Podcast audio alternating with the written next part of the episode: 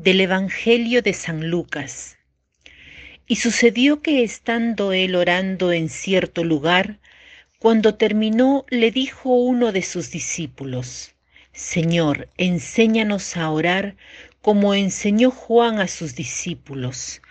Él les dijo, Cuando oréis, decid, Padre, santificado sea tu nombre, venga tu reino Danos cada día nuestro pan cotidiano y perdónanos nuestros pecados, porque también nosotros perdonamos a todo el que nos debe, y no nos dejes caer en tentación.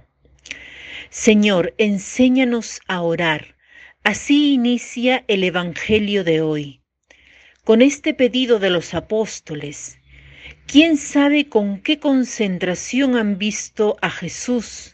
Qué luz, qué mirada tenía para hacerle este pedido.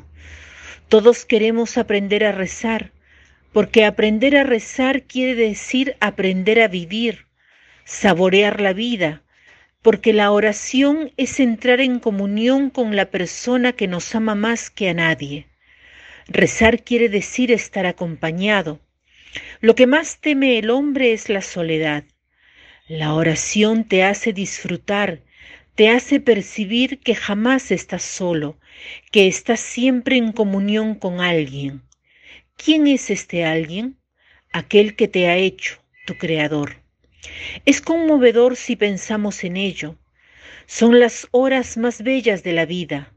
La oración es disfrutar de la presencia del Señor que está siempre con nosotros. Y aquí Jesús nos enseña una oración un poco revolucionaria. Nosotros estamos de tal manera acostumbrados, al Padre nuestro que tal vez no saboreamos toda la riqueza contenida en estas palabras, pero es bellísima. Ahora pasaremos a dar su significado, pero sería necesario profundizar cada palabra, pero lo haremos solo para dar una idea del significado de esta oración bellísima que Tertuliano ha definido como la síntesis de todo el Evangelio. Sí, en ellas está sintetizado el Evangelio. Padre, la primera cosa que Jesús nos enseña es a decir Padre. Ya el hecho de llamar a Dios Padre es verdaderamente revolucionario porque significa saber que Dios se preocupa por mí, que está siempre conmigo. Y no solo esto, significa también que los demás no son extraños.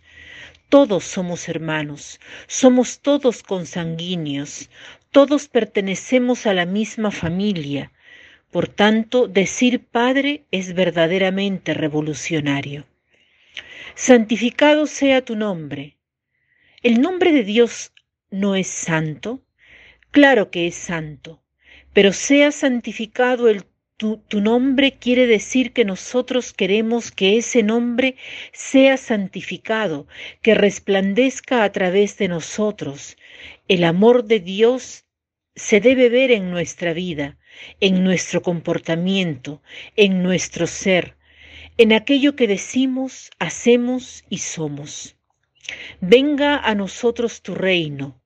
¿No ha venido ya el reino de Dios? Claro que sí, pero San Pablo nos pide que no reine el pecado en nuestro cuerpo mortal, que no nos sometamos a sus deseos. Por tanto, cuando decimos venga tu reino, decimos, Señor, que reine la gracia, que reine tu vida en mi vida y no el pecado. Danos hoy nuestro pan de cada día no queremos acumular, no tenemos codicia, sino que en cambio pedimos lo que es indispensable. Nuestro pan se debe entender no solamente el pan indispensable para la vida material, sino también para la vida espiritual.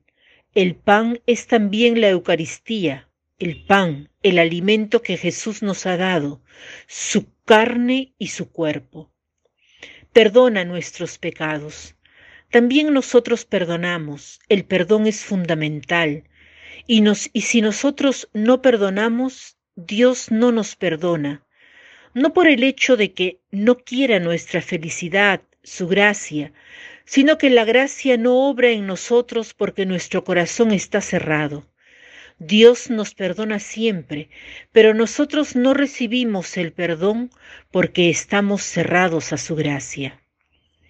No nos dejes caer en tentación. No pedimos no tener tentación, sino no caer en ella. ¿Y cómo no caemos en tentación? Huyendo. Es necesario huir cuando inicia la tentación. No se debe dialogar con ella.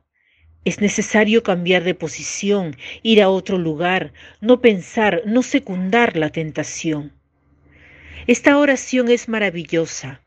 Hoy la recitamos con mayor conciencia y de cuando en cuando preguntémonos, ¿qué cosa es la oración para mí? ¿Cómo rezo? Muchas veces nuestra oración es descuidada, apurada, es pura palabrería. Busquemos una oración más íntima, Busquemos hablar con el Señor incluso durante el día, mientras caminamos, mientras estamos en el autobús, mientras cocinamos.